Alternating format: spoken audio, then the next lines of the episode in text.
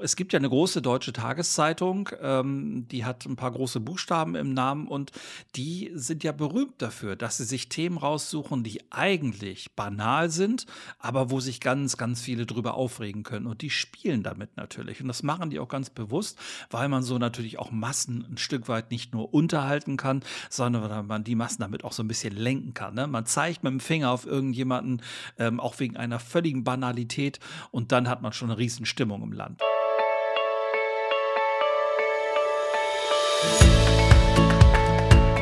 Hallo ihr Lieben, hier ist Eden und Mars, der Podcast für Inspiration ohne Anspruch auf Perfektion. Eine neue Woche, ein neues Thema und wir freuen uns, dass ihr wieder eingeschaltet habt. Und mit mir hier wie immer, Gott sei Dank, der Sascha. Moin Sascha. Hallo André, ich freue mich auch dabei zu sein, denn wir werden uns heute über Kleinigkeiten oder Nicht-Kleinigkeiten unterhalten, oder? Ja, Kleinigkeiten in besonderer Richtung vor allen Dingen. Ja, mal ein Beispiel dazu. Ähm, niemand regierte je kürzer als Luis Felipe von Portugal. Er starb 1908 durch ein Attentat und zwar 20 Minuten nach seinem Vater. Aha. Jetzt können wir uns darüber unterhalten, Sascha. Ist das eine relevante Information? Ja oder nein? Wenn ich Geschichtsprofessor wäre, vielleicht. So, nein. Ich denke auch. Also heute, ihr Lieben, da draußen geht es um Relevanz, denn momentan ist so viel da draußen in den Medien unterwegs, ähm, dass ja unter Umständen gar nicht so relevant ist. Wir lassen uns aber von solchen Sachen unglaublich beeinflussen, teilweise sogar runterziehen und die Leute rennen gefühlt mit Mistgabeln bewaffnet und fackeln auf irgendjemand oder ein Thema los, weil es sie so sehr ärgert. Aber im Prinzip ist es unter Umständen doch eine winzige Kleinigkeit und man müsste mal schauen, ist es wirklich relevant? Deswegen ist das genau heute unser Thema. Genau. Und ein schönes Thema, das mir sofort dazu in den Sinn schießt und das nicht nur seit Jahren, sondern gefühlt schon seit Jahrzehnten ist der Spritpreis. Super.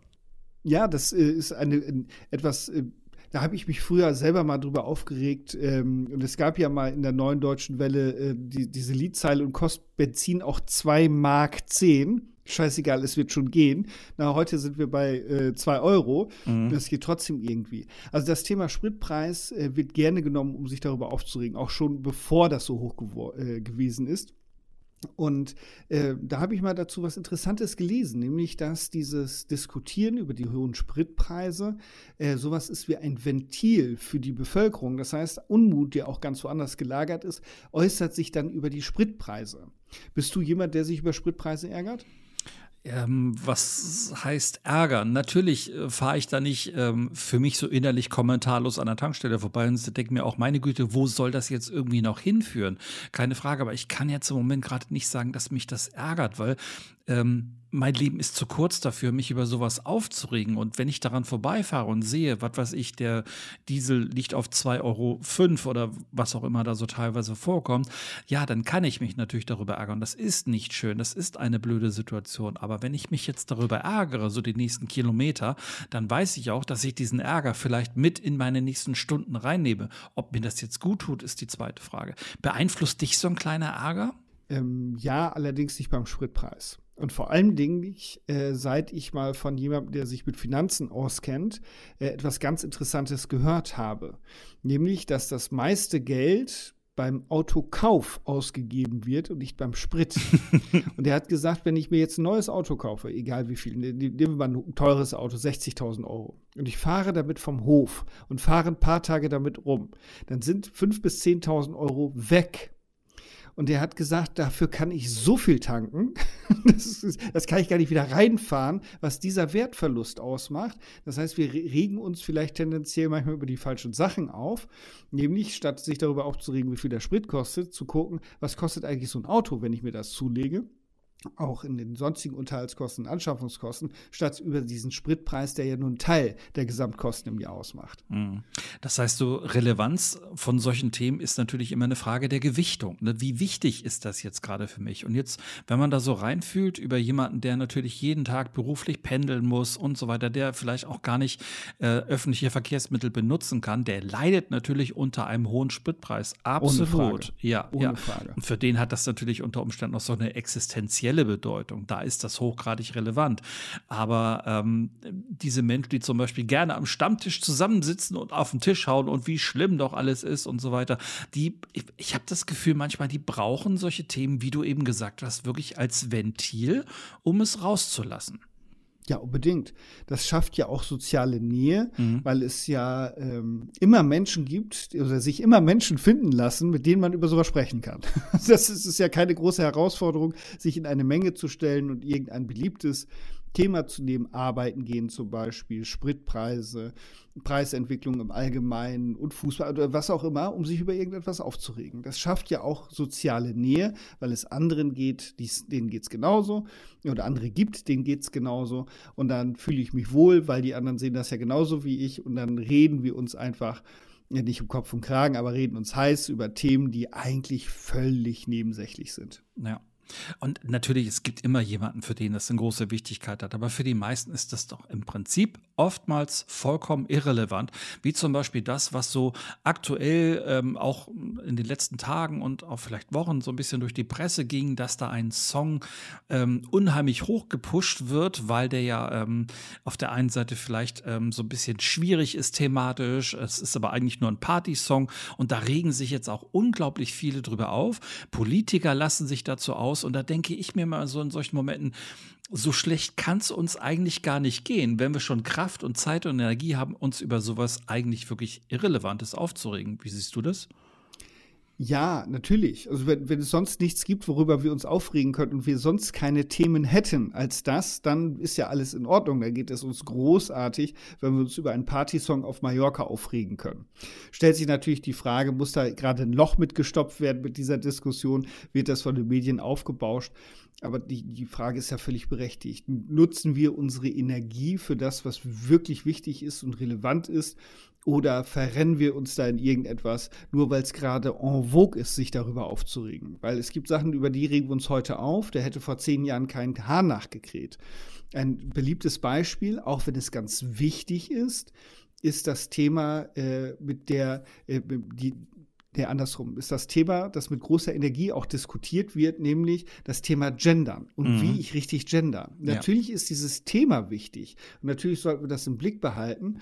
Nur auch da stelle ich mir die Frage, das ist alles, ist alles richtig und wichtig, aber wenn wir gleichzeitig verschiedene Riesenthemen haben, wie eine Megainflation, wie ein Krieg, wie äh, eine Klimakatastrophe und, und, und, dann stellt sich für mich die Frage, sind das wirklich die wichtigen Diskussionen, die wir gerade führen, oder sollten wir vielleicht woanders hingucken? Ja, und was dabei immer noch damit rauskommt, ist es ja oftmals Ärger, der dabei einfach entsteht. Ne? Wenn sich jemand über ein Thema echauffiert, kommt in der Regel hinterher Ärger. Also ich habe noch nie jemanden erlebt, der sich über ein Thema echauffiert und hinterher gute Laune hat. Also ist mir noch nicht begegnet. Und das ist ja so, und die, es gibt ja eine große deutsche Tageszeitung, ähm, die hat ein paar große Buchstaben im Namen und die sind ja berühmt dafür, dass sie sich Themen raussuchen, die eigentlich banal sind, aber wo sich ganz, ganz viele drüber aufregen können. Und die spielen damit natürlich. Und das machen die auch ganz bewusst, weil man so natürlich auch Massen ein Stück weit nicht nur unterhalten kann, sondern weil man die Massen damit auch so ein bisschen lenken kann. Ne? Man zeigt mit dem Finger auf irgendjemanden, ähm, auch wegen einer völligen Banalität und dann hat man schon eine riesen Stimmung im Land. Das, ich, ich persönlich finde es eigentlich sogar ein Stück weit dramatisch, aber wir sind scheinbar so leicht zu steuern, oder? Ja, ich befürchte, du sprichst von dieser Zeitung, die immer zuerst mit den Toten spricht und die, ähm, die seinerzeit auch maßgeblich dazu beigetragen hat, dass unser ehemaliger Bundespräsident Wulff dann irgendwann zurückgetreten ist. Mhm. Ähm, ja, das ist erschreckend äh, und unterhaltsam gleichzeitig, dass eine, äh, eine Zeitung, die mit wenigen äh, Überschriften äh, unglaublich viel Stimmung im Land machen kann. Ähm, das, ist, das ist tatsächlich äh, zum Teil dramatisch, äh, vielleicht auch ein bisschen alltagsgeschuldet. Und mir geht so durch den Kopf, wenn wir auf solche Themen schauen, spielt wieder ein Thema eine ganz große Rolle, nämlich das Thema Unbewusstheit. Mhm. Wir machen das, entweder weil es alle machen, weil wir es schon immer so gemacht haben, weil meine Eltern das schon so gemacht haben, dann regen wir uns einfach auch darüber auf, oder weil die Kolleginnen und Kollegen das alle machen. Und äh, mit diesem äh, Podcast, mit dieser Folge können wir jetzt vielleicht ein bisschen wachrütteln und mal darüber äh, äh, nachdenken, ist das eigentlich richtig? Und wir beide, da bin ich mir ganz, ganz sicher, werden auch unsere Energien äh, punktuell zumindest, in Themen reinsteuern, die eigentlich völlig nebensächlich sind, weil sie gerade da sind, weil wir gerade nichts anderes zu tun haben oder weil wir auch zu viel zu tun haben und irgendein Ventil brauchen. Also die Frage stellt sich wieder, wie kriegen wir Bewusstsein in dieses Thema rein und wie kriegen wir eigentlich raus oder wie können wir unsere Energien besser lenken, dass wir uns auf das Wesentliche fokussieren. Mhm. Die Frage habe ich mir vor einiger Zeit auch schon mal gestellt und ich habe dabei ähm, gemerkt, dass ich seit längerem schon nach einem bestimmten kleinen Muster oder Schema dabei vorgehe. Das habe ich mir selber Aha. nicht ausgedacht. Ich habe es selber gelesen. Und das ist eine simple Frage, die ich mir dann eigentlich stellen muss. Und die Frage stelle ich mir in solchen Situationen. Nehmen wir mal das Beispiel von diesem komischen Ballermann-Song, der da gerade so überall äh, hart diskutiert wird. Da stelle ich mir so die Frage, welche Relevanz hat das jetzt in drei Monaten noch? Ah, die Geschichte. Ja, ja und ja. das habe ich in verschiedenen Themen auch schon mal gemacht. Jetzt nicht speziell bei diesem Song, sondern bei verschiedenen anderen Themen, die mich so betroffen haben, wo vielleicht auch mal ein bisschen Entscheidungen getroffen werden müssen. Und dann habe ich mir die Frage gestellt, welche Relevanz hat das zum Beispiel in drei Monaten noch? Welche Relevanz hat das nächste Woche noch? Welche Relevanz hat es vielleicht sogar in einem Jahr noch? Und da muss ich bei den meisten Sachen für mich dann immer feststellen, irgendwie gar nicht. Also da ist nichts mehr an Relevanz da, weil es einfach dann schon lange abgehakt ist und eigentlich auch dadurch wird einem auch klar, wie unwichtig manche Themen wirklich sind. Gab das bei dir auch schon mal so einen Moment, wo du dir so eine ähnliche Frage auch gestellt hast?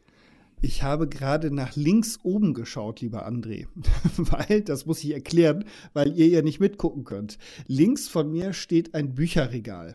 Und an diesem Bücherregal hängt ein großer Zettel DIN A4 quer und da steht in großen schwarzen Buchstaben drauf, was ist gerade wirklich wichtig. Mhm.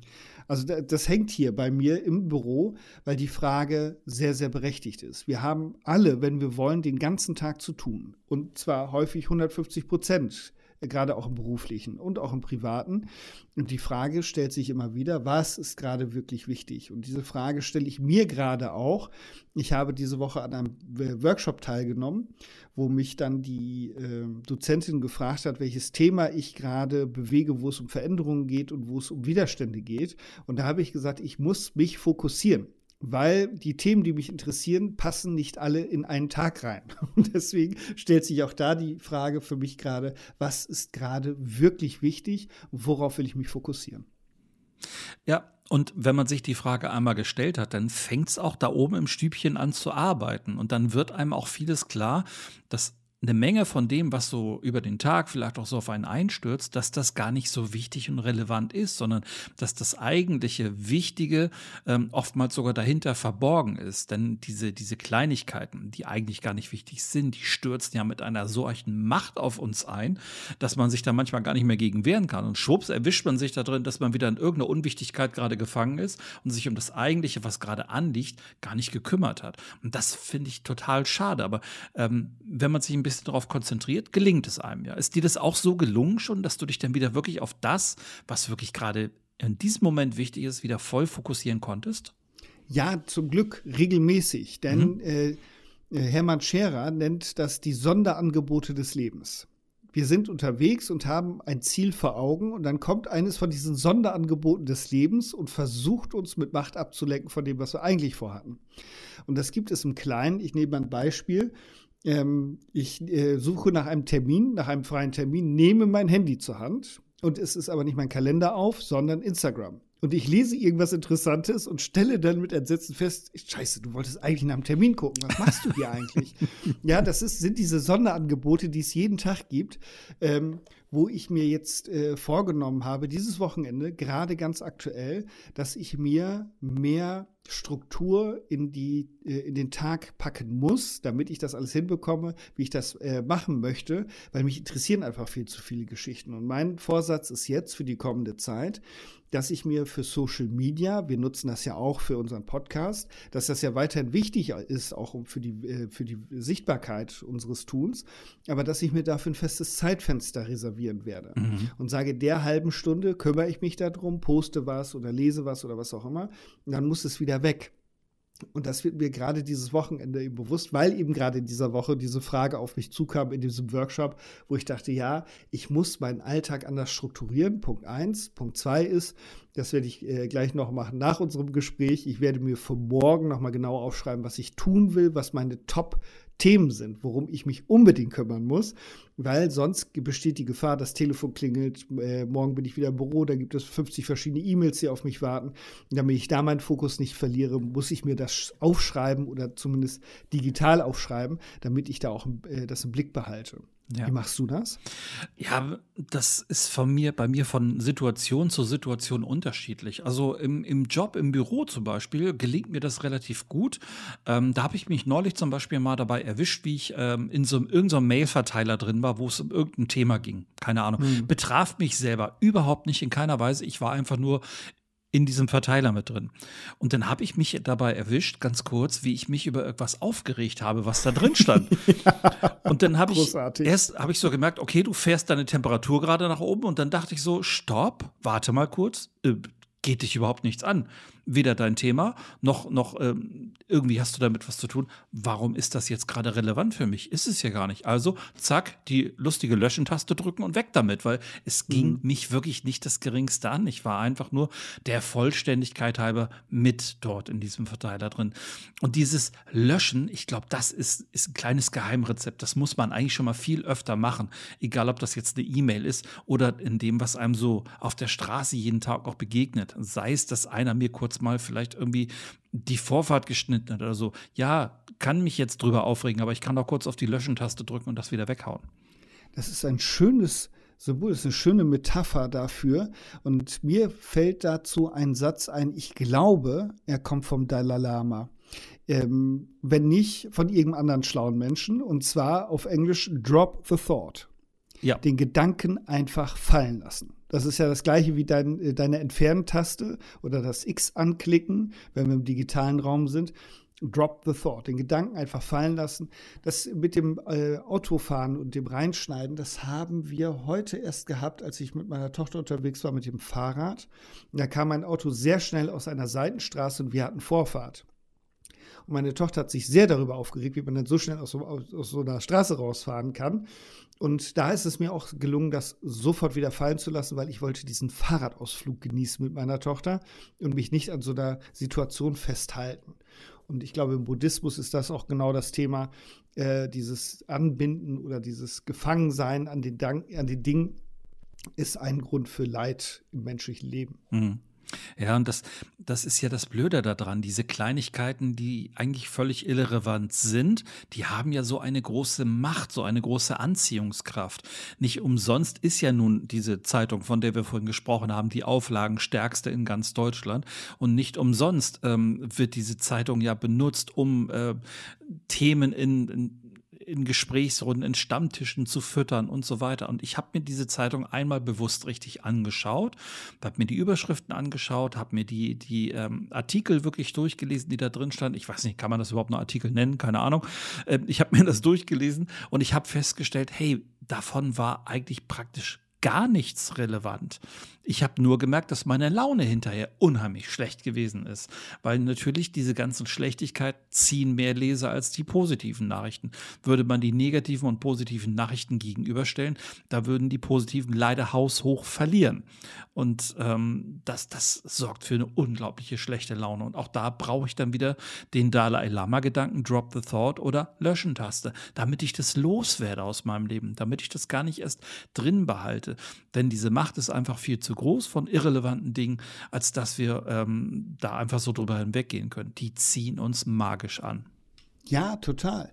Und bei der äh, Zeitung, um kurz dabei zu bleiben, äh, es gibt ja kein, niemanden und nichts, was nicht zumindest als schlechtes Beispiel dienen könnte. Mhm. So, und äh, andersrum, diese Zeitung äh, habe ich auch schon positiv äh, ähm, hervorgehoben, weil es gibt keine Zeitung in ganz Deutschland, weltweit weiß ich nicht, aber zumindest in Deutschland, die es besser hinbekommt, in eine Schlagzeile eine ganze Story zu verpacken und das in möglichst wenig Worten. Und das ist eine hohe, hohe, hohe Kunst. ähm, worum ich die Redakteure wirklich beneide. Weil richtig gute Schlagzeilen zu schreiben, ist gar nicht mal so einfach. Ich erinnere an eine Schlagzeile, an die ich mich gerne erinnere. Ähm, und zwar als ähm, äh, Ratzinger Papst wurde. Und wie bekommt man das wunderbar in eine Schlagzeile in drei Worten? Und die hatten einen riesen Banner an ihrem Gebäude äh, gespannt.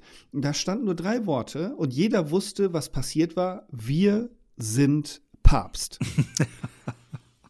Das war mega, also wirklich, das, ja. da, da ziehe ich meinen Hut. Und äh, das macht mir auch viel mehr Spaß, über sowas dann nachzudenken. Also nicht über das Thematische, sondern wie kriegen die das denn hin? Weil wenn ich mich über etwas aufrege, und da können wir jetzt, und jetzt schlagen wir mal den Bogen zu diesem Song, zu den Spritpreisen, zu dieser Zeitung.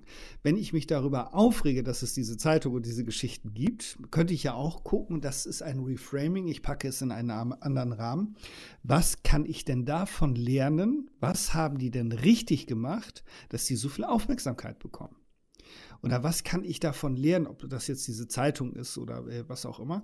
Und dann bekommt das schon wieder einen ganz anderen Charme und dann macht das auch wieder Spaß, darüber nachzudenken, wenn es denn für mich überhaupt von Nutzen ist. Wir beide können das nutzen, so etwas. Da geht es um Kommunikation, da geht es darum, interessante Inhalte auf ein Minimum zu kürzen, so dass es trotzdem noch interessant ist. Wir können das beruflich gebrauchen.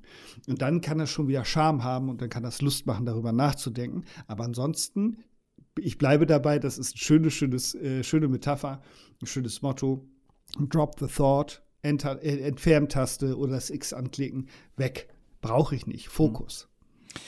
Dann nehme ich das Ganze nochmal in einen anderen Rahmen. Ähm, ich kann an solchen Geschichten, die jetzt irgendwie auf mich einstürzen, die eigentlich irrelevant sind, sie aber mich trotzdem irgendwie triggern. An sowas kann ich ja mentales Judo lernen. Beim Judo bin ich ja froh, wenn ich einen Gegner mit seiner Energie aushebeln kann und ihn irgendwo in die Gegend werfen kann. Und beim mentalen Judo kann ich das auch. Und diese, zum Beispiel diese Zeitung oder auch diesen Song, der jetzt da eben so rauf und runter diskutiert wird, auch das kann ich ja nehmen, um daraus für mich mit mentalem Judo etwas zu machen, woraus ich sage, hey, einmal kurz in die Gegend geworfen und ich bin's los. Ich muss mich mich damit nicht mehr beschäftigen. Also ich kann quasi so eine Art gute Laune Selbstverteidigung damit lernen, indem ich diesen Song oder all das eben genau nicht an mich heranlasse. Mich jedes Mal wieder kurz fokussiere und sage, okay, wieder etwas, worüber du dich eigentlich gar nicht aufregen musst, denn nächste Woche packt der Fischhändler den Fisch in die Zeitung ein, über den du dich heute aufgeregt hast. ja, du bist heute sehr schön in Metaphern unterwegs, lieber André. Das ja, ich großartig. merke das schon. Vielleicht habe ich einfach genug geschlafen oder so. ganz, ganz, ganz toll. Äh, ja, da steckt ja vieles drin. Mentales Judo, das möchte ich gerne nochmal aufgreifen.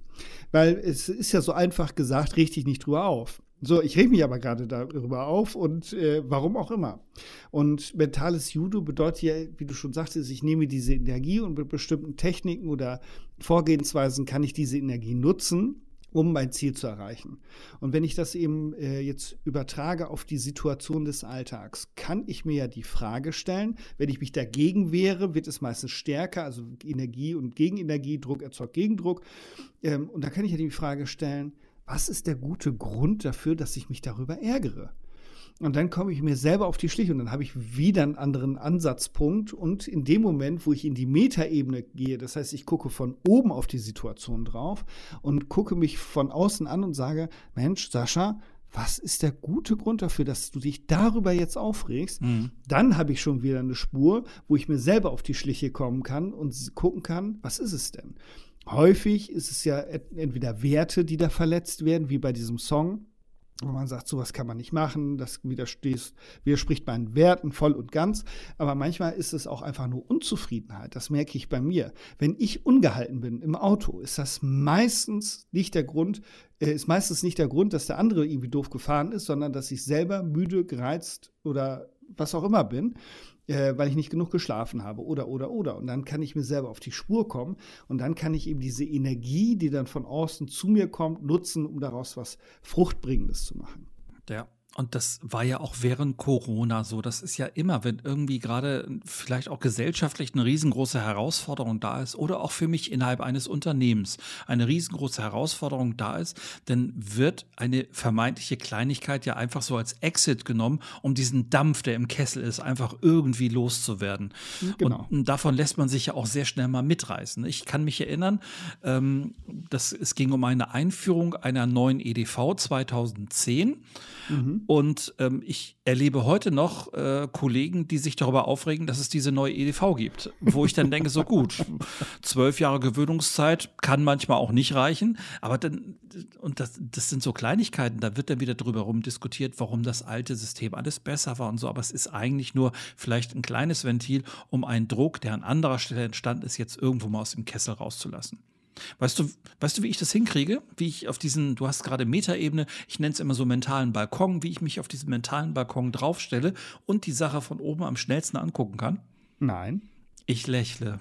Achso, die Kiste. Ja, ich, ich lächle einfach erstmal nur. Ähm, ich, ich, es passiert mir auch, dass ich Menschen einfach erstmal nur so vielleicht auch leicht dümmlich wirkend anlächle, weil ich einfach mich kurz von dieser Szene auch distanzieren muss. Und auch wenn ich etwas lese, was mich gerade triggert, oder wenn ich, wenn ich etwas höre, was mich gerade triggert, ich muss kurz lächeln, damit ich in so eine Distanz gehen kann und damit ich mir diese Sache einfach wirklich von oben angucken kann um zu sehen, bringt es das jetzt gerade, sich darüber aufzuregen? Ist das jetzt hier gerade wirklich ein relevantes Thema für mich und mein Leben? Oder ist es das eigentlich gar nicht? Und das Lächeln hilft total.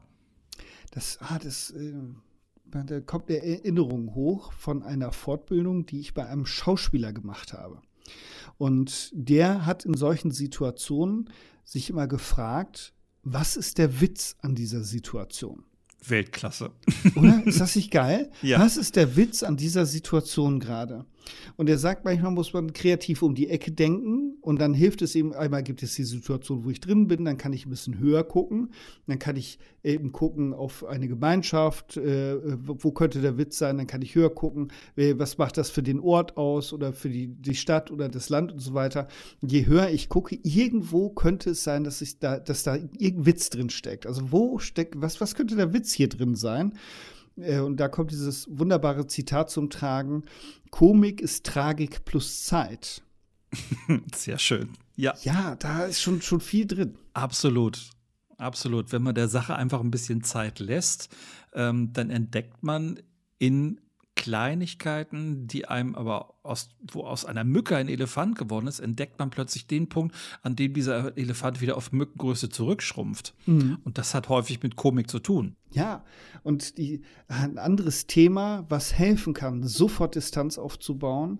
Und jetzt baue ich mal einen Spannungsbogen auf auf eine unserer nächsten Folgen, mhm. ist ein äh, hawaiianisches Vergebungsritual, was mich selber immer mit einbezieht. Und wenn ich das mache, das ist zumindest meine Praxiserfahrung, löst sich bei mir innerlich sofort etwas. Da werden wir nächste oder übernächste Folge drüber sprechen. Dann werden wir das mal praktisch ausprobieren. So, jetzt habe ich auch genug Spannungsbogen aufgebaut. Denn die Frage ist ja, wie bekomme ich Distanz zwischen mich und äh, das, was mich ärgert? Und äh, Distanz hilft, Selbstreflexion hilft und ist, wie ich jetzt gelernt habe, ein wunderbares Mittel für höhere Selbstzufriedenheit. Mhm. Also Menschen, die sich regelmäßig selbst reflektieren, sind im Schnitt zufriedener und auch leistungsfähiger als Menschen, die das nicht tun. Du, witzig, habe ich gerade erst erlebt. Ähm, ich habe mich wieder mal von außen betrachtet. Hast du das auch schon mal gemacht? Regelmäßig. Ja, ich, ich, musste das auch. Und da jetzt kommt wieder das mit der Komik dazu. Also das hatte wirklich so einen kleinen Comedy-Effekt. Ähm, ich gehe jetzt momentan gerade mit meiner Frau regelmäßig einmal am Tag schwimmen. Meistens so einfach nur eine halbe Stunde schwimmen, ne? dass man einfach das Gefühl hat, man hat was getan. Und ähm, ich habe ja schon mal erwähnt, dass sie in ähm, größten Zügen schnell an mir vorbeischwimmen kann, weil sie einfach eine gute Schwimmausbildung genossen hat. Und die hat's echt drauf. So, und ich schwimme und das habe ich gemerkt, als ich mich von außen betrachtet habe, so eher auf Niveau älterer wartender Herr. Ne? So, ich kann schwimmen. Ne? Absolut. Ich habe es, glaube ich, bis zum Silberabzeichen irgendwann mal gemacht oder so. Ich glaube, die Zeit, wo ich so ein Abzeichen auf der Badehose trage, die sind vorbei. Aber bis zum Silber habe ich es geschafft. Mhm. So, und ich, ich kann schwimmen, alles gut. Aber das, war, hatte nichts irgendwie mit großartiger Technik zu tun. Und dann habe ich mich von außen so betrachtet und ich musste selber über mich so ein bisschen lachen, wie ich da in diesem Pool äh, rumschwamm, aber da von richtiger Technik oder so nichts zu sehen war. Jetzt hat meine Frau mir das an einem Abend innerhalb von einer halben Stunde mal gezeigt, wie die Technik funktioniert. Und dann bin ich losgeschwommen wie ein großer. Und dieses von außen betrachten, dieses von außen auch einmal kurz über mich lachen, das hat ungeheuer was bewirkt in mir. Und ich glaube, wenn das in so einer Situation viel bewirkt, dann bewirkt es auch etwas in der Situation, wo mich gerade irgendein Thema ärgert oder nervt und ich dann überlegen kann, mit Distanz, ist das jetzt gerade wirklich relevant oder nicht? Also dieses von außen gucken finde ich mega. Ja, und da habe ich sogar noch eine Methode zur Hand, mit der man das sehr schnell machen kann oder gleich mehrere. Meine Lieblingsmethode dafür ist tatsächlich eine Videoaufnahme von mir, also mhm. die wirkliche Außenbetrachtung von mhm. mir. Ich liebe das, äh, wenn ich mich damit analysieren kann. Da geht es meistens um Moderationen oder Auftritte. Das äh, Zweite, was mir sofort durch den Kopf schießt, ist, äh, das einmal aufzuschreiben. Und zwar die Gedanken, die mir durch den Kopf gehen, aufzuschreiben, ungefiltert auf ein Blatt Papier zu bringen und sich dann durchzulesen. Und häufig, häufig, häufig, häufig, häufig ist es dann so, dass mir selber auffällt, wie unsinnig das ist, was ich da gerade tue. Und das reicht schon, um die Distanz aufzubauen. natürlich, wenn man jemanden hat, der sehr reflektiert ist, wie eine tolle Ehefrau, ein toller Ehemann oder Partner, Partnerin oder Coach, Therapeut, dann geht das natürlich auch gut, der dann liebevoll spiegeln kann und sagen kann, hey, ist das wirklich das, worüber du dich gerade aufregen möchtest? Und dann kann sich das manchmal schon in Luft auflösen. Und das nächste, was mir durch den Kopf geht, ist wieder die Frage, worum soll es in meinem Leben eigentlich gehen? Mhm. Worum soll es gehen? Und da sind wir wieder dann bei diesem Punkt Relevanz. Wenn ich mich über Kleinigkeiten aufrege, die gerade nicht relevant sind, hat es ja auch einen Nebeneffekt. Ich muss mir über mein eigenes Leben gerade gar keine Gedanken machen. Stimmt. Das macht ja auch viel mehr Spaß, auf andere zu gucken. Richtig, genau, weil wenn ich etwas habe, worüber ich mich gerade aufrege, was gerade Zeit auch braucht oder wo ich äh, ein bisschen schimpfen kann oder wo ich eben äh, sagen kann, wie schlecht doch alles ist, wie böse die Welt ist, dann muss ich mich nicht mit mir und dem, was in meinem Leben gerade läuft, in irgendeiner Weise beschäftigen.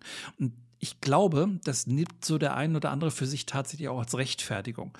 Ich hätte mich ja gerne um mich gekümmert, aber hier sind so viele Katastrophen gerade am Laufen, da konnte ich mich ja gar nicht um mich kümmern. Siehst du das auch so? Ja, natürlich. Ähm, in dem Moment, äh, wo ich mich um das Leben der anderen kümmere, brauche ich mich ja um mein eigenes Leben nicht zu kümmern. Und ich fühle mich ja auch besser, und das ist das Gefährliche daran, ich fühle mich besser, wenn ich andere kritisiere. Weil in dem Moment, wenn ich jemanden kritisiere, dann richte ich mich selber dadurch auf. Und das ist häufig unbewusst, das macht, ich glaube, so gut wie keiner bewusst. Das ist übernommen, das ist sozial anerkannt. Aber zu, zusammen über jemanden zu sprechen, der es schlechter macht als wir, setzt uns ja automatisch in den Status, dass wir es besser wüssten als der andere. Das fühlt sich gut an, wir sind beschäftigt, wir brauchen uns nicht mit uns selber auseinanderzusetzen. Also von daher eine super bequeme Situation, die dann auch noch sozial anerkannt ist. Also von daher gibt es ja viele gute Gründe, das weiterzumachen, es sei denn, ich möchte für mein Leben was anderes haben. Das ging mir jetzt so durch den Kopf. Unsere äh, Nachbarn hier direkt nebendran, die machen auch so lustige Sachen. Die mögen sich so gar nicht. So, okay. und ja, das ist, es ist unglaublich, wofür die Leute Zeit haben. Das muss ich kurz erzählen, weil das so gut zum Thema passt, Nicklichkeiten und Nebensächlichkeiten. Also, die verstehen sich gar nicht und sprechen auch gar nicht miteinander. Mhm. So, und unser Nachbar, der hat so ein Smart. Und äh, bislang war es so, dass der den Weg zwischen den Häusern, was eigentlich ein Fußgängerweg ist, immer genutzt hat, um bequem hinter sein anderes Auto zu kommen, zu parken. Und jetzt habe ich gestern, glaube ich, oder heute gehört, dass dieser andere Nachbar jetzt veranlasst hat, dass da äh, diese, diese Poller reinkommen, dass der Smart da nicht mehr hinfahren kann. So, ähm, der Nachbar, der den Smart jetzt besitzt und fährt, der wiederum hat jetzt auf sein Gartenhaus Kameras installieren lassen. So, und da denke ich wirklich, Leute, habt ihr sonst nichts Besseres zu tun, als euch mit so etwas auseinanderzusetzen? Wenn ich in mein Leben reingucke, ich wüsste gar nicht, wo ich das unterbringen sollte, mich mit so einem Scheiß, ich sag's jetzt ganz bewusst, mit so einem Scheiß auseinanderzusetzen. Mhm. Gibt es denn da wirklich nichts, wo die Energie besser investiert ist? Irre. Aber gerade auch Nachbarschaft, das ist ja auch so ein Riesenthema, äh, wo sich ganz hervorragend drüber aufregen lässt und unterm Strich eigentlich gar keine Relevanz vorhanden ist. Ich erinnere mich da an dem Ort, in dem ich aufgewachsen bin, gab es einen Nachbarn, der mit einem Zollstock gemessen hat, wie weit die Äste vom Nachbarn rüberragen. Und wenn es eine bestimmte Zentimeterzahl über, überschritten hat, hat der sofort eine Anzeige gemacht. Oh Gott, oh Gott. Also die, die lagen sich so dermaßen in den Haaren und da konntest du auch mit, mit Menschenverstand schon nichts mehr machen. Also mhm. das, ist ganz Wunderpunkt, das ganze Thema zwischen den beiden. Und das ist ja nichts, nichts Seltenes, sondern das passiert ja am laufenden Band überall. Und die Frage ist halt, Herrgott, wenn jetzt so ein kleiner Ast drüber ragt, wie relevant ist das? Aber es zieht halt wieder eine unglaubliche Aufmerksamkeit. Ja, ich glaube, dazu könnten wir mal einen Richter interviewen, der sich mit solchen Streitigkeiten auseinandersetzt, was Menschen so durch den Kopf geht, womit die ihren Alltag verbringen können. Und ich glaube, das wäre so ein vier oder fünf Stunden Podcast mindestens. ja, bestimmt. Und äh, ein Thema, was dazu passt, das ist interessant, weil ich diese Woche äh, wieder angefangen habe, ein Hörbuch zu hören, weil ich dieses Thema wieder intensivieren möchte, ist äh, Big Five for Life von John Strzelecki. Und da geht es ja genau um diese Frage, was sind denn die fünf ganz großen Punkte in meinem Leben, worauf es ankommt? Und da habe ich ein tolles Interview gehört ähm, mit äh, einer Moderatorin, deren Namen ich jetzt schon wieder vergessen habe. Und die hat ihre Big Five oder vielmehr ihre Big Four for Life genannt. Und das hat mich wahnsinnig inspiriert, weil sie sagte, einer von ihren großen Punkten ist, sie möchte gerne Menschen inspirieren. Und da wusste ich, das ist auch einer von meinen Big Four for Life. Mhm. Und das hilft natürlich, wenn ich mir deutlich mache, warum geht es in meinem Leben, also dass ich Menschen inspirieren möchte, dass ich äh, wirksam sein möchte mit dem, was ich tue, dass ich äh, verschiedene Ziele noch habe, also die sogenannte Bucketlist, also was ist auf meiner, auf meiner Löffelliste, was möchte ich noch machen, bevor ich den Löffel abgegeben habe und mich darauf konzentriere, dann fällt unglaublich viel rechts und links äh, weg und äh, da, dieses Drop the Thought, das wird einfach entfernt, da wird einfach aufs X gedrückt. Das brauche ich nicht mehr, weil es irrelevant ist. Schlicht und mhm. ergreifend irrelevant. Ja.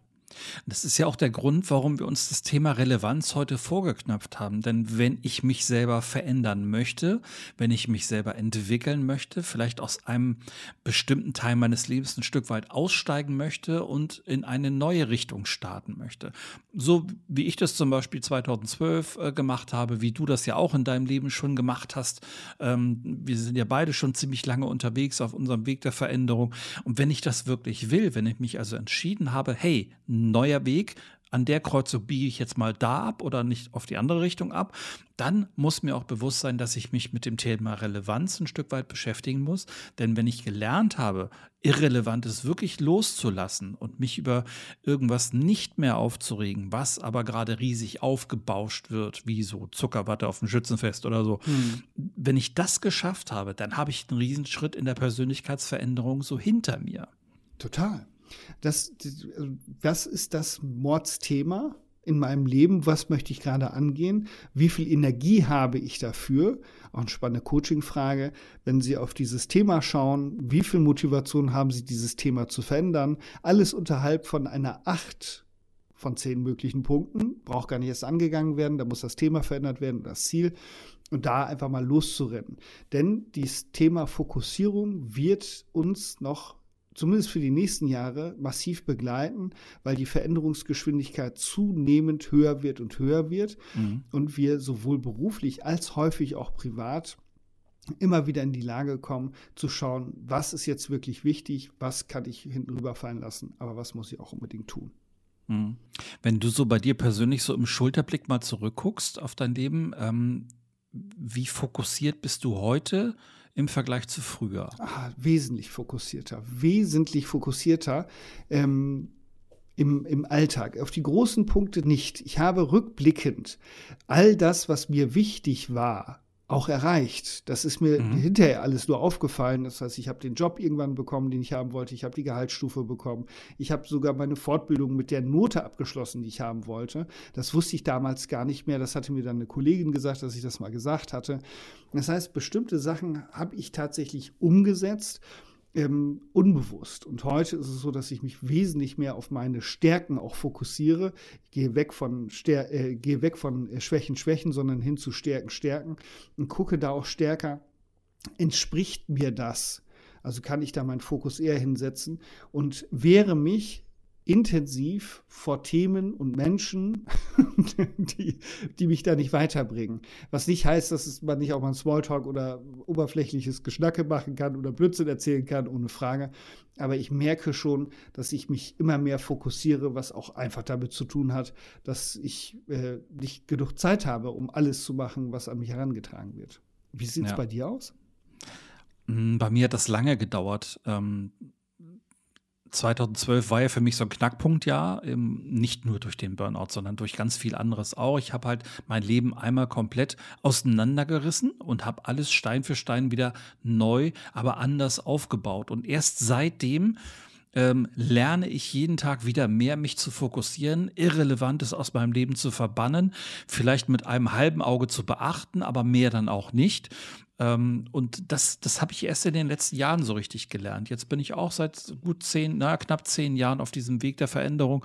Und jetzt ähm, kann ich das erst so richtig ein bisschen. Ich bin weit davon weg, gut da drin zu sein, sondern auch da lerne ich jeden Tag immer noch mal wieder neu dazu, muss mich immer wieder kurz ähm, wieder erden und immer wieder sagen, André, ähm, das ist jetzt gerade echt nicht relevant, was du hier äh, hast, gerade als Thema oder worüber du dich gerade aufregst. Das ist morgen schon nicht mehr wichtig, dann brauchst du dich jetzt auch, auch schon nicht drüber aufzuregen.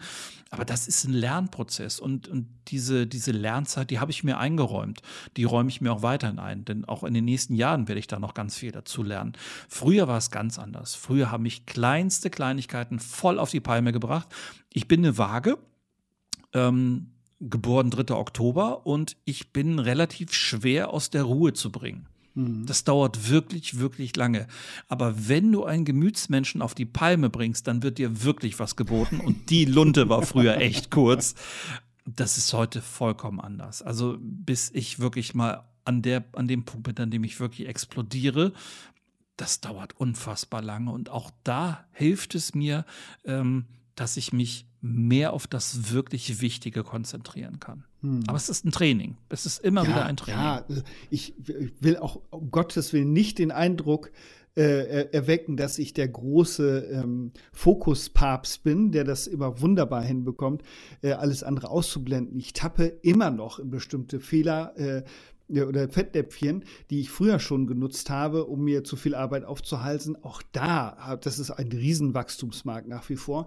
Das, was sich bei mir massiv verändert hat, ist das Bewusstsein dafür. Ja. Früher ist das unbewusst passiert, heute mache ich das eher bewusst und äh, denke da auch bewusst darüber nach, ob das, was ich gerade tue, auch richtig ist.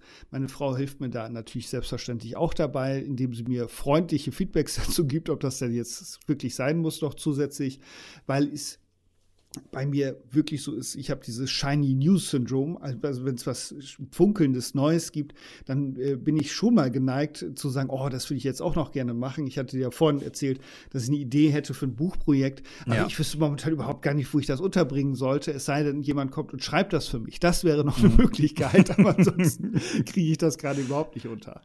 Ja. Du hast mal einen schönen Satz geprägt, den habe ich immer noch im Kopf. Ähm, man muss ein bisschen die Lust am Scheitern entwickeln. Ja. Und das ist bei mir in gerade diesem Punkt mit der Relevanz und der Irrelevanz von Dingen und dieser Beurteilung, das ist für mich jedes Mal wieder so ein kleines Motto. Ja, da muss ich halt auch Lust am Scheitern haben.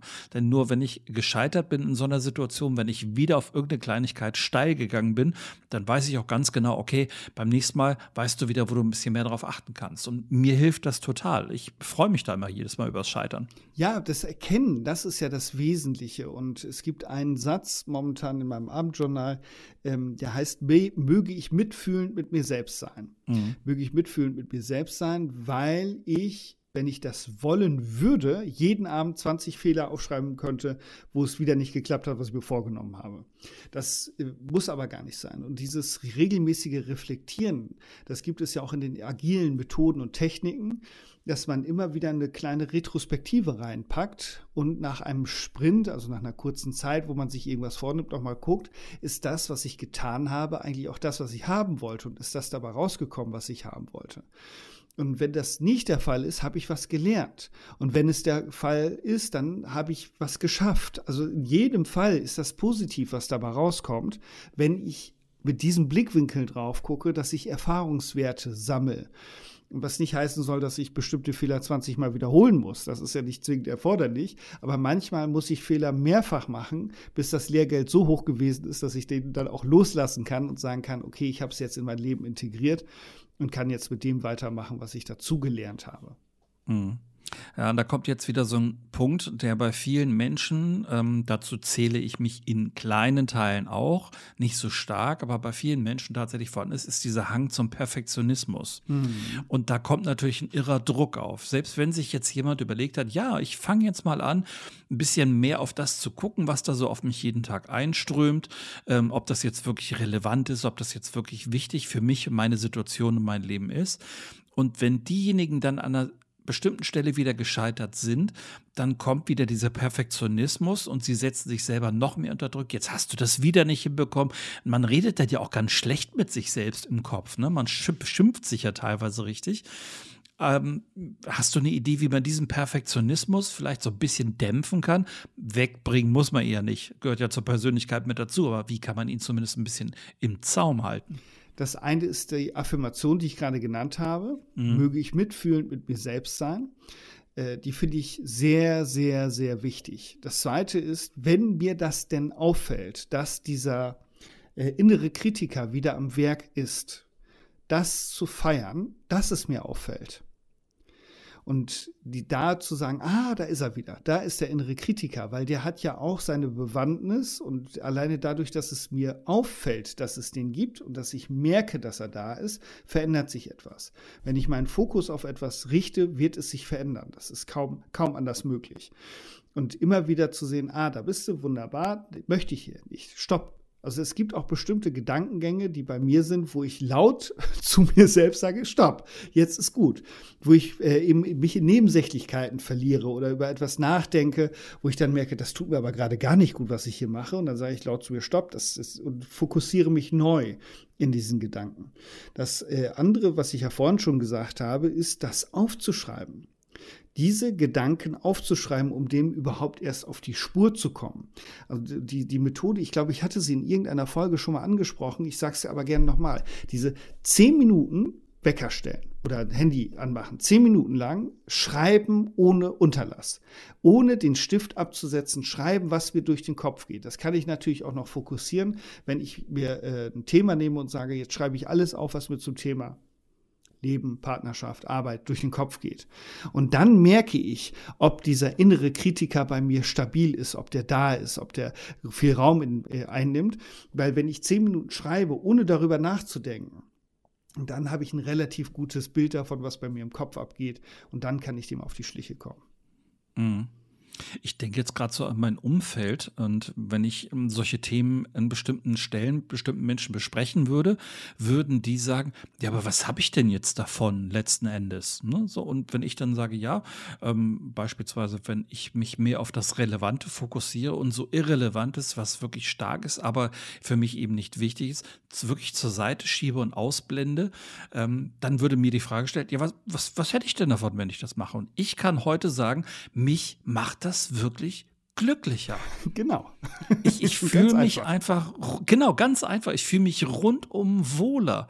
Ähm, jetzt mag der eine oder andere das Prinzip Glück schon für sich gar nicht mehr im Kopf haben, weil das, der Struggle, dieser tägliche Kampf im Leben ist schon viel zu groß geworden. Aber ich kann für mich sagen, mich mehr auf das wirklich Wichtige und Relevante zu konzentrieren, macht echt glücklich. Ja. Ist das für dich auch so im, im Empfinden? Ja, also mindestens zufriedener wenn nicht sogar glücklicher. Das, ist, es stellt sich ja die Frage, möchte ich mehr?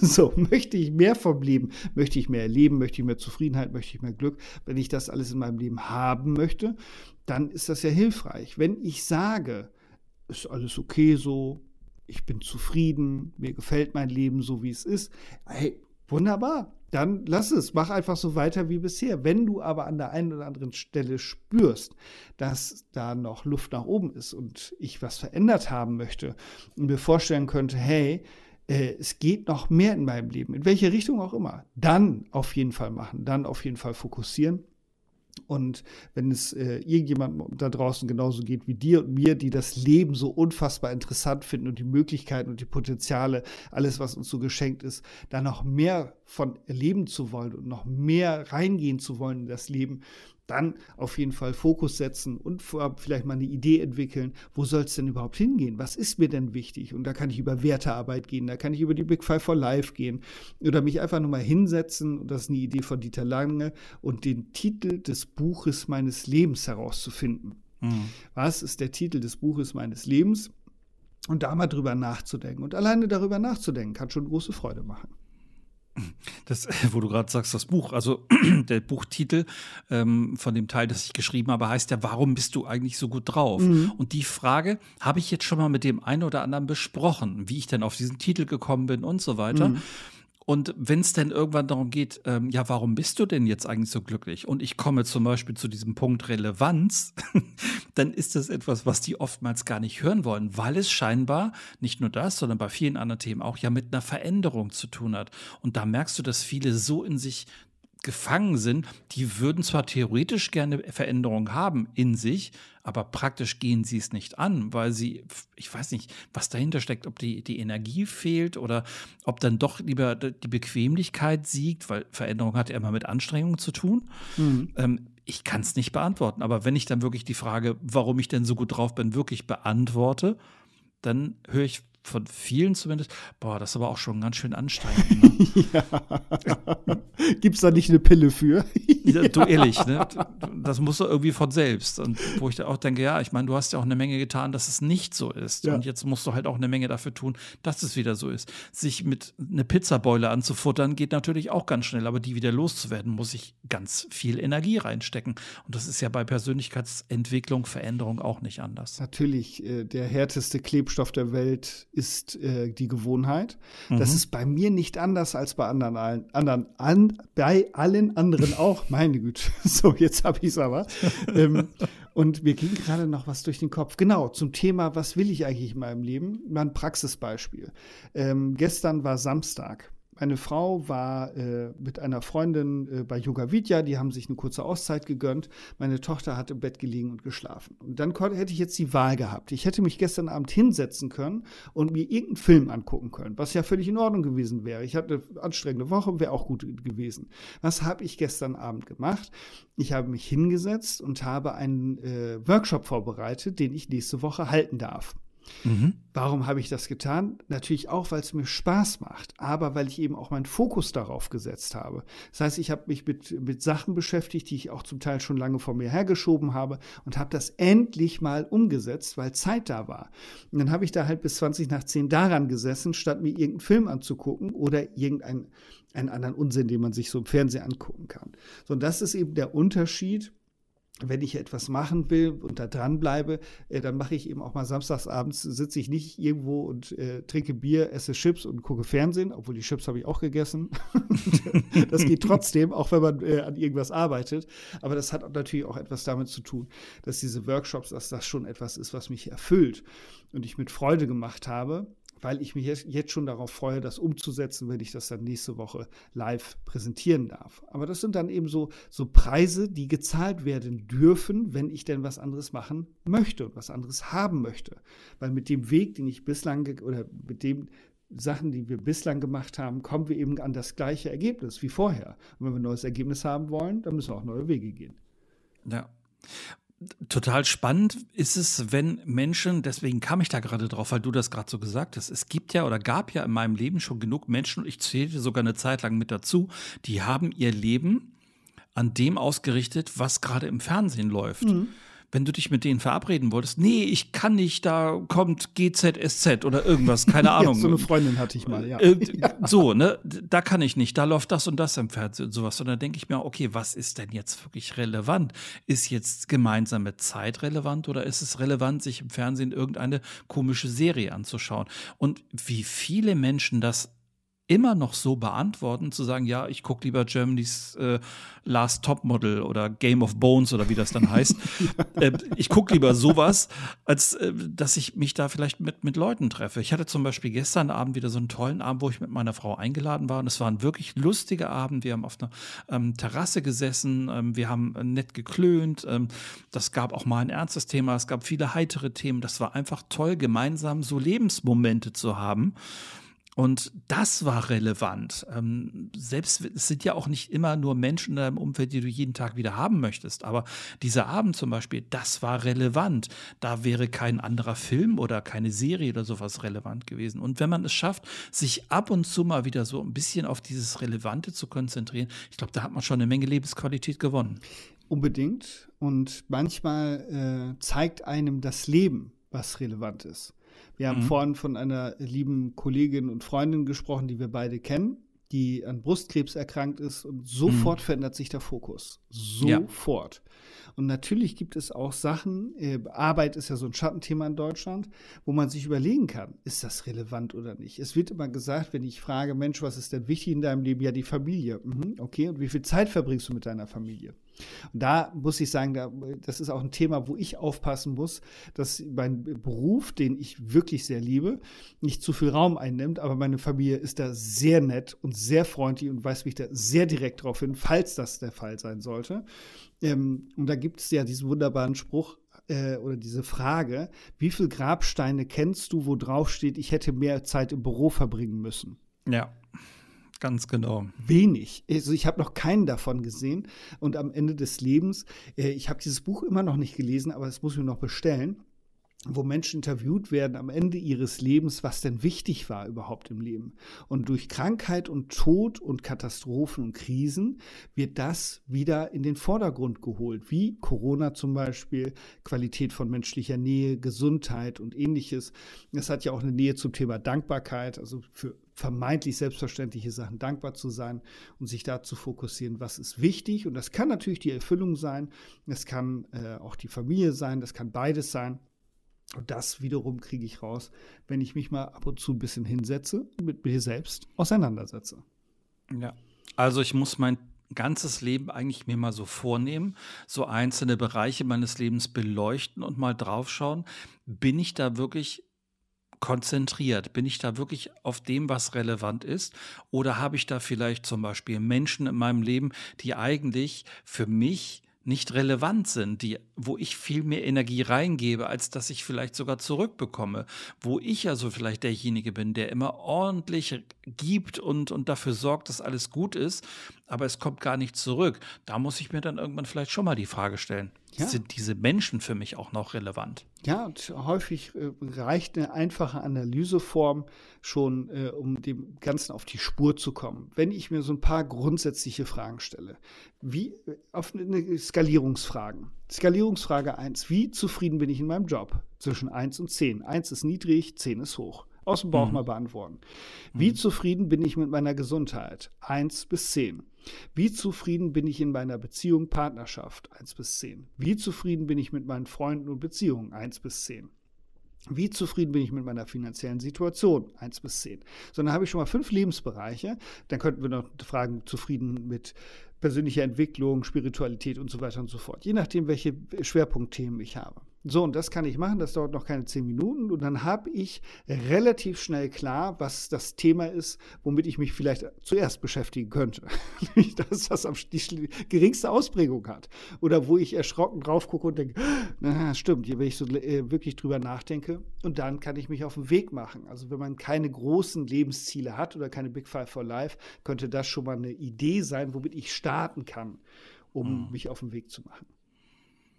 Ähm die Fragen, die du da gerade gestellt hast, die mit 1 bis 10 beantwortet werden können, sind letztendlich, wenn ich die ehrlich beantworte, setzt ja immer voraus, dass eine gewisse Ehrlichkeit mit dabei ist. Mhm. Aber wenn ich das ehrlich beantworte, dann habe ich schon mal ein großes Indiz dafür, ob ich vielleicht in Richtung Burnout oder sowas unterwegs bin. Denn wenn ich diese Fragen nicht besonders hoch beantworten kann, dann fehlt etwas ganz Entscheidendes bei mir im Leben. Es fehlt vielleicht das Netzwerk, also der, der feste Freundeskreis. Es fehlt vielleicht der Familienkreis, die Anbindung dort. Es fehlt die Anbindung im Job, wenn ich das nicht hoch genug bewerten kann. Und wenn ich das alles ehrlich beantwortet habe, dann wird mir auch sehr schnell klar, klar an welchen Stellen ich wirklich etwas verändern muss. Tue ich das nicht, dann passiert es mir, dass ich in Burnout oder sogar schlimmerem lande am Ende. Ja, genau. Und wenn es mir schwerfällt, noch eine Idee, äh, das für mich selber zu beurteilen, nehmt jemanden dazu. Aus der Familie, aus dem Freundeskreis, Partnerschaft, lasst das mal von anderen bewerten, wie die das von außen sehen. Auch das kann manchmal ein hilfreicher Spiegel sein, um eine Situation zu bekommen, wie es im eigenen Leben ausschaut. Dann, das ist das Gute, immer, immer, immer das Gute, ist es nie zu spät damit anzufangen äh, etwas zu verändern in seinem Leben, weil das ist ja das große Geschenk, dass wir kreativ sein können und uns unser Leben erschaffen können. Das dauert alles ein bisschen, ja, und da steckt auch ein bisschen Arbeit drin, ja. Die Frage ist, wo will ich hin was braucht es dafür? Keiner denkt, dass ein Haus sich alleine baut innerhalb von zwei Tagen. Jeder weiß, ein Hausbau braucht Zeit, Geld, Aufmerksamkeit und manchmal auch Schweiß und Tränen. Und das ist beim Lebenshaus nicht anders. So, jetzt habe ich mhm. auch noch mal eine Metapher reingehauen. ich sehe es quasi vor mir. Ich habe in meinem Umfeld jemanden, ähm, der hat mir neulich äh, beim Kaffee erzählt, wie toll sein Job ist. Cool. Und da habe ich erst gedacht, ja, super, finde ich total toll. So, und dann lief das Gespräch eine Zeit lang. Je länger das Gespräch lief, desto klarer wurde eigentlich, dass er seinen Job komplett hasst. Aha weil er in einem Umfeld zum Beispiel arbeitet, ähm, das ihn gerade massiv unter Druck setzt, so in Richtung Mobbing zum Beispiel. Und er sagt auf der einen Seite, ja, ist aber alles gut und so weiter. Das ist ja der Klassiker, wenn Menschen sagen, es ist alles gut, dann weißt du Bescheid. Mhm.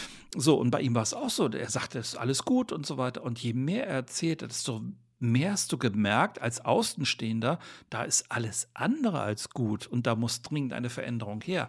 Aber momentan scheint er doch so in sich gefangen zu sein, dass er sich das noch gar nicht so richtig vorstellt. Also, wenn ich es wäre, heute bin ich anders aufgestellt. Heute würde ich sagen, okay, stopp bis hierhin und nicht weiter. So, so kann es nicht gehen. Das geht hier auf, meine, auf meinen Nacken, das Ganze. Aber soweit scheint er noch nicht zu sein, weil er sich noch sehr in diesem Job festhält. Hm ja, da äh, ist der Druck noch nicht hoch genug und der Leidensdruck noch nicht äh, hoch genug. Und äh, zum Thema Veränderung gehört auch immer das Kennen und das Erkennen dessen, was ist. Mhm. Und wenn ich das für mich noch nicht sehe und noch nicht klar habe, dann ist natürlich die Veränderungsbereitschaft noch nicht hoch äh, genug. Und da bin ich bei dem Thema von vorhin, wenn das nicht mindestens acht von zehn Punkten hat in der Motivation, was zu verändern, ja. dann wäre alle Tätigkeit in diese Richtung vermutlich erstmal nur halbherzig und dementsprechend mit überschaubarem Erfolg. Ja. Ihr Lieben, vielleicht habt ihr so den einen oder anderen Impuls für euch mitnehmen können heute, wenn es um das Thema Relevanz geht, mal so in eure Welt zu schauen. An welcher Stelle ist es wichtig, vielleicht mal ein bisschen loszulassen, ne? wie Sascha vorhin gesagt hat, drop the thought, lass es einfach mal los, denn es ist vielleicht gar nicht so wichtig, wie du gerade denkst. Da haben wir dir vielleicht heute den einen oder anderen Gedanken mal mitgeben können, mit dem du dich ein bisschen beschäftigen kannst. Ja, und zum Schluss, André, habe ich gerade eine Idee. Ja, bitte. Und zwar lass uns doch mal mit einer Frage enden, die jetzt spontan ist. Nämlich, mhm. lass uns doch mal jeder drei Sachen nennen, die für unser Leben unglaublich relevant sind und eine große Wichtigkeit haben, auf die wir uns ausrichten. Und da ich die Frage stelle, lasse ich dich anfangen. das hast du sehr tricky gemacht, mein Lieber. Vielen Dank. Also, ähm, ich kann für mich sagen, große, große Relevanz hat meine Ehefrau. Mhm. Sehr große Relevanz hat meine Familie. Mhm. Und zur Familie, lieber Sascha, zähle ich dich jetzt schon mit dazu, mit deiner Frau und deiner Tochter. Vielen Dank. Und das dritte große Relevante für mich ist meine Gesundheit, mhm. weil ich zu schätzen gelernt habe, was es heißt, sich gesund zu fühlen und gesund zu sein. Gerade weil ich weiß, wie es im Burnout neben nicht so war. Das war für mich das härteste Dreivierteljahr. Deswegen ist das für mich das von den drei großen Dingen, die für mich zählen. Ah, wunderbar. Danke fürs Teilen, mein Lieber. Ja, Danke. Sehr gerne, mein Lieber. Und du? Ja, mein erster Impuls war, was für mich unglaublich relevant in meinem Leben ist, lieben und geliebt zu werden. Und das schließt alles das ein, was du gerade gesagt hast. Da gehört die Familie dazu, da gehört meine Frau, meine Tochter dazu, aber eben auch gute Freunde und liebe Menschen wie du und deine Familie, die einfach wichtig sind in meinem Leben. Das zweite Thema ist, ähm, ja, das Leben verwirklichen, das klingt so hoch, aber das Leben zu gestalten, das ist für mich unfassbar wichtig geworden, weil ich eben auch aus diesen Krisen rauskomme, mit Depression, mit Angst und mit allem, was dazugehört. Also das Leben in die Hand zu nehmen und zu gestalten. Das Dritte, was für mich unglaublich wichtig ist, und da kommen wir auch in die berufliche Geschichte rein, ich möchte gerne inspirieren und Sinn und Nutzen stiften mit meinem Leben. Das klingt sehr hoch, ist es auch. Das ist ein unglaublicher Anspruch. Ähm, aber das treibt mich unfassbar an. Das hat Relevanz in meinem Leben. Und das schreibe ich auch abends gerne in mein Buch rein, wenn es darum geht, was habe ich heute gut gemacht. Da sind häufig zwei Themen drin. Das, nämlich das Thema Kommunikation, das habe ich ganz gut hingekriegt, und Inspiration. Mhm. Also Nutzen stiften für andere Menschen. Und das, das sind die drei Sachen, die mich sehr antreiben, die sehr viel Relevanz in meinem Leben haben. Wow, richtig schön. Wunderbar. Und liebe Hörerinnen, liebe Hörer, mm, wir sind natürlich auch neugierig, so ein kleines bisschen. Wenn du in die Show Notes guckst, dann haben wir da eine Frage für dich vorbereitet und wir hoffen, dass du Lust hast, deine drei großen Dinge mit uns zu teilen, die in deinem Leben absolute Relevanz haben. Also, wenn du magst, schau gerne in die Show Notes und beantworte unsere Frage, die wir dir da reingestellt haben. Und dann sind wir sehr gespannt, welche drei großen Dinge für dich im Leben die größte Relevanz haben. Genau so schaut es aus. Und auf dem Weg des Lebens, beim Hausbau des Lebens, wünschen wir euch viel Erfolg. Bleibt gesund und zuversichtlich und wir freuen euch, nee, wir freuen uns, euch wieder zu hören äh, in unserem Podcast oder zu lesen, wenn ihr uns eine E-Mail schreibt. Also macht es gut und bis, bis bald. Bis bald. Bleibt glücklich, munter und gesund. Wir hören uns. Ciao.